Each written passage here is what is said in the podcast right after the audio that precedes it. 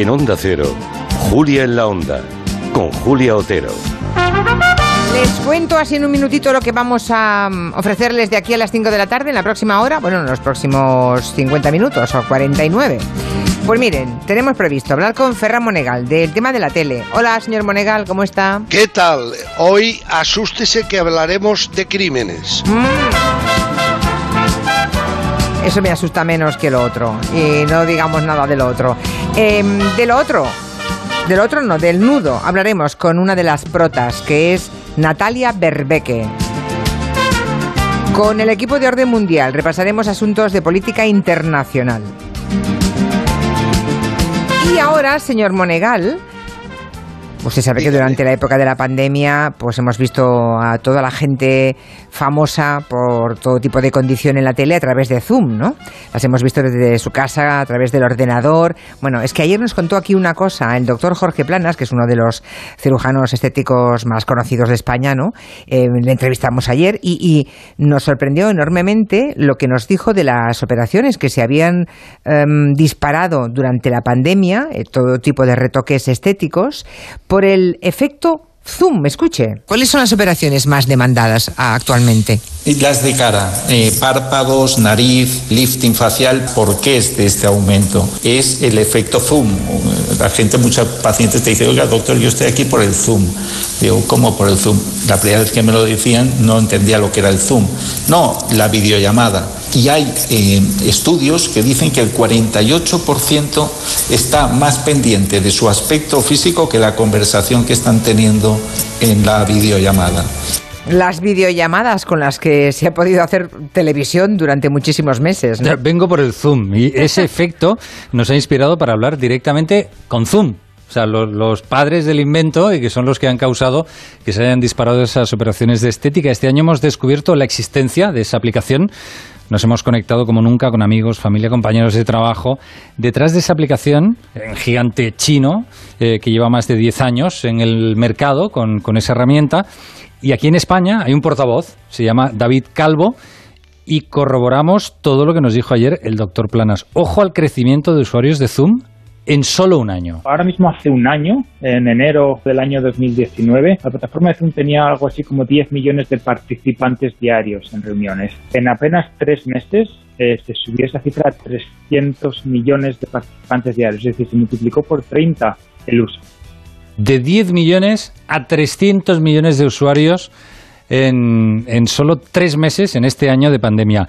Bueno, pasará la pandemia y quizás el teletrabajo y las videollamadas se queden ya para siempre y estaremos muy pendientes de nuestro aspecto. Dicen que sí, por si acaso que sepáis que en Estados Unidos, y eso va hasta, está al caer ya en Europa, Zoom ya ha pasado de pantalla. Ahora lo que se lleva, lo último, ya no, no solo es hablar con otras personas a través de Zoom, hay algo más. Bueno, nosotros hemos estado ahí desde hace más de 10 años y obviamente seguiremos estando ahí. OnZoom es una plataforma que ya se ha lanzado en, en Estados Unidos y que pronto llegará a Europa. Yo quiero hacer una clase de flauta y me meto en la plataforma de Zoom, me encuentro o doy con un profesor que se dedique a hacer eso y yo hago esa gestión para unirme a esa clase, de forma que OnZoom es la plataforma que, digamos, une también esos mundos, en este caso casi de consumidor final con empresas pequeñas. Lo siguiente de lo que hablaremos será OnZoom que ya no solo consistirá en conectarse con una videollamada, sino tú ofreces algo a través de esa aplicación en este caso pues una clase de flauta o una clase, una masterclass de televisión de mm. Ferran Monegal. Y entonces yo quiero asistir a esa masterclass. Y pagas, y, pago y asisto a esa masterclass sin, sin moverme de casa. Y haces una pasta. Bueno, hoy he leído que hay un youtuber que se ha forrado. En una semana ha hecho un millón de euros. ¿Solo un youtuber? No, uno. perdona, en una semana. Ya, ya. En una semana, porque ha dado un curso de no sé qué se ha apuntado miles de personas y ha ganado un millón en una semanita. Señor Monegal, y usted y yo haciendo el tonto aquí. Buenas tardes. Sí, señora, haciendo el gilipollas. Ahí nos tiene. Bueno, tampoco, tampoco se pase. tampoco se venga arriba, no se venga arriba. Bueno, cuénteme, ¿qué ha visto en las últimas horas? Bueno, tremendo, tremendo, tremendo. Mire usted, esta serie que a usted le apasiona, me habló ayer el otro día de ella, La Caza No. La caza, televisión española, TV1. Un oyente, un oyente preguntaba por la caza tramuntana o la caza Monteperdidos, que ya, ya, No, me, ya me perdida yo. Monteperdido fue la temporada anterior. Ahora se han trasladado a la Sierra de Tramuntana en Mallorca. Ah, vale. Es eh, eh, crímenes rurales. Llevan dos capítulos y hay tres muertos y uno que está en coma inducido en un hospital. O sea, van a dos muertos por capítulo. Pero claro, no acaba de arrancar. ¿Sabe por qué? ¿Por qué? Porque la combinación que siempre funciona en las series es, aparte de los culebrones turcos, que es otra historia, en, en las series lo que funciona es crímenes y sexo. Ya. Gente desnuda fornicando de vez en cuando sobre un catre. Y si no, gente aquí- muerta. Vale. Exacto. Los muertos, crímenes horrorosos. Ya. A ver, hay uno, hay uno. El, pri- el principio está bien, el primer crimen. El degüello de un profesor de música, precisamente, que parece ser que eh, el abuelo de un nieto que es autista le llevan a que, a que le enseñe este profesor la música le puede servir para mitigar su autismo y lo que hace es que abusa de él. Y el abuelo, que había sido policía, un día coge, coge un cuchillo, se pone una careta y le degüella. Y claro, eh, y además luego lo confiesa tranquilamente. Dice, a mí me quedan dos, tres meses de vida, no pierdo nada. Y este hijo de puta tenía que morir. Escuche. El sargento Juan habla poco y hace cosa de un mes. Es que no sé cómo contarlo. ¿Le dijo algo de Bernat? Sí, y al principio yo no, no- no lo entendí, pero Juan me estaba contando lo que Bernat le obligaba a hacer en aquellas clases. Y este hijo de puta.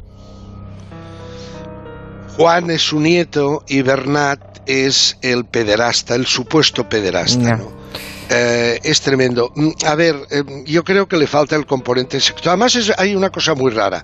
Primero, ratificarme en lo que ya decía un oyente de Julia en la Onda, que decía que mm, muchos de los intérpretes no se entiende cuando hablan, y tiene toda la razón ¿Mm? no vocalizan, con lo cual hay que contratar a, a un buen ¿Logopeda? profesor, ¿eh? Un logopeda. Un, lo- un buen logopeda. Eso es lo primero que tienen que hacer las series, contratar un buen logopeda. Y luego que estás en Mallorca, collón, si no ves ni un turista. No hay ni un turista y no están en pandemia. Ah, bueno. no es la época de la pandemia. Agradezco matiz, porque si no iba a, mm, a Es una cosa un poco ya. rara. Ya, ya, ya. ya. Mire, yo para, para tema de crímenes, Sí. yo me he refugiado en la 2 de Televisión Española, en ese programa que acaba de inaugurar un buen amigo suyo, Ay, lo de Juan, Gómez Jorado. Gómez Jurado, el condensador de flujo. El otro día, ya lleva por el capítulo 2, el otro, es un repaso, es un buen repaso a la historia tomada sectorialmente. Hace unos días nos hablaba de los grandes crímenes, los grandes magnicidios. Introducía el tema así, escuche. Preparaos porque venimos cargados de historias para no dormir, de esas que a mí, como novelista, me gustan mucho. Hoy, en el condensador de flujo, que alguien llame a la policía o grandes crímenes. Grandes crímenes. Ahí aprendes muchas cosas. Nos contó, por ejemplo, oiga, mire, al hilo, usted en el fondo, ese colosal fondo de armario que tiene, señora Otero, Sí. eh, ¿tiene algún corsé Eh, de sí. varillas? Eh, no, de varillas no, señor De Monegal. ballenas. Eso no lo tiene. No, me- yo también te quiero. ¿No tiene No. un corsé de ballenas? No, señor Monegal, no lo tiene. Creo que ya no lo tiene ni mi madre. Mire usted, eso, eso es de otra época, afortunadamente. No, señora, es muy útil. ¿Qué dice? ¿Para qué? Nos cuenta Juan Gómez Jurado uno de los crímenes horrorosos que no acabó de concretarse fue el del famoso cura Merino, Martín Merino. Martín Merino era un, un- un- sacerdote que vivía, eh, que tenía un piso alquilado en Madrid, en la calle del Infierno, que hoy se llama curiosamente calle del Triunfo, en la Latina, en el barrio de la Latina, y compró un estilete, un cuchillo afiladísimo y delgado en el rastro, y se planta en el Palacio Real y le asesta una puñalada a Isabel II de campeonato. Estamos hablando del año 1852. Pues no le pasó nada a Isabel II. ¿Sabe por qué? Por el corsé. Por las ballenas del corsé, que son metálicas y, Ya, y ya. el cuchillo no pudo penetrar. Yo casi prefiero que me maten ya, ¿eh? Yo, en lugar de, si tengo que ir con ballenas, prefiero acabar pronto y ya está. Bien, Sí. acabemos con una pincelada divertida. ¿Sabe usted que del programa de Buenafuente cada vez me interesan más los colaboradores que el propio Buenafuente? Ah, sí. Tengo aquí apuntado que le gustó mucho Laura Márquez, se llama, ¿no? Laura Márquez, ya se, le he hablado de ella, es una guionista que estaba siempre trabajando en la sombra y que ahora, eh, desde hace un tiempo, ya la va sacando a la superficie, es decir, hace que la cámara le enfoque. Porque es una criatura muy divertida y con una retranca muy sana. Tiene un humor muy especial.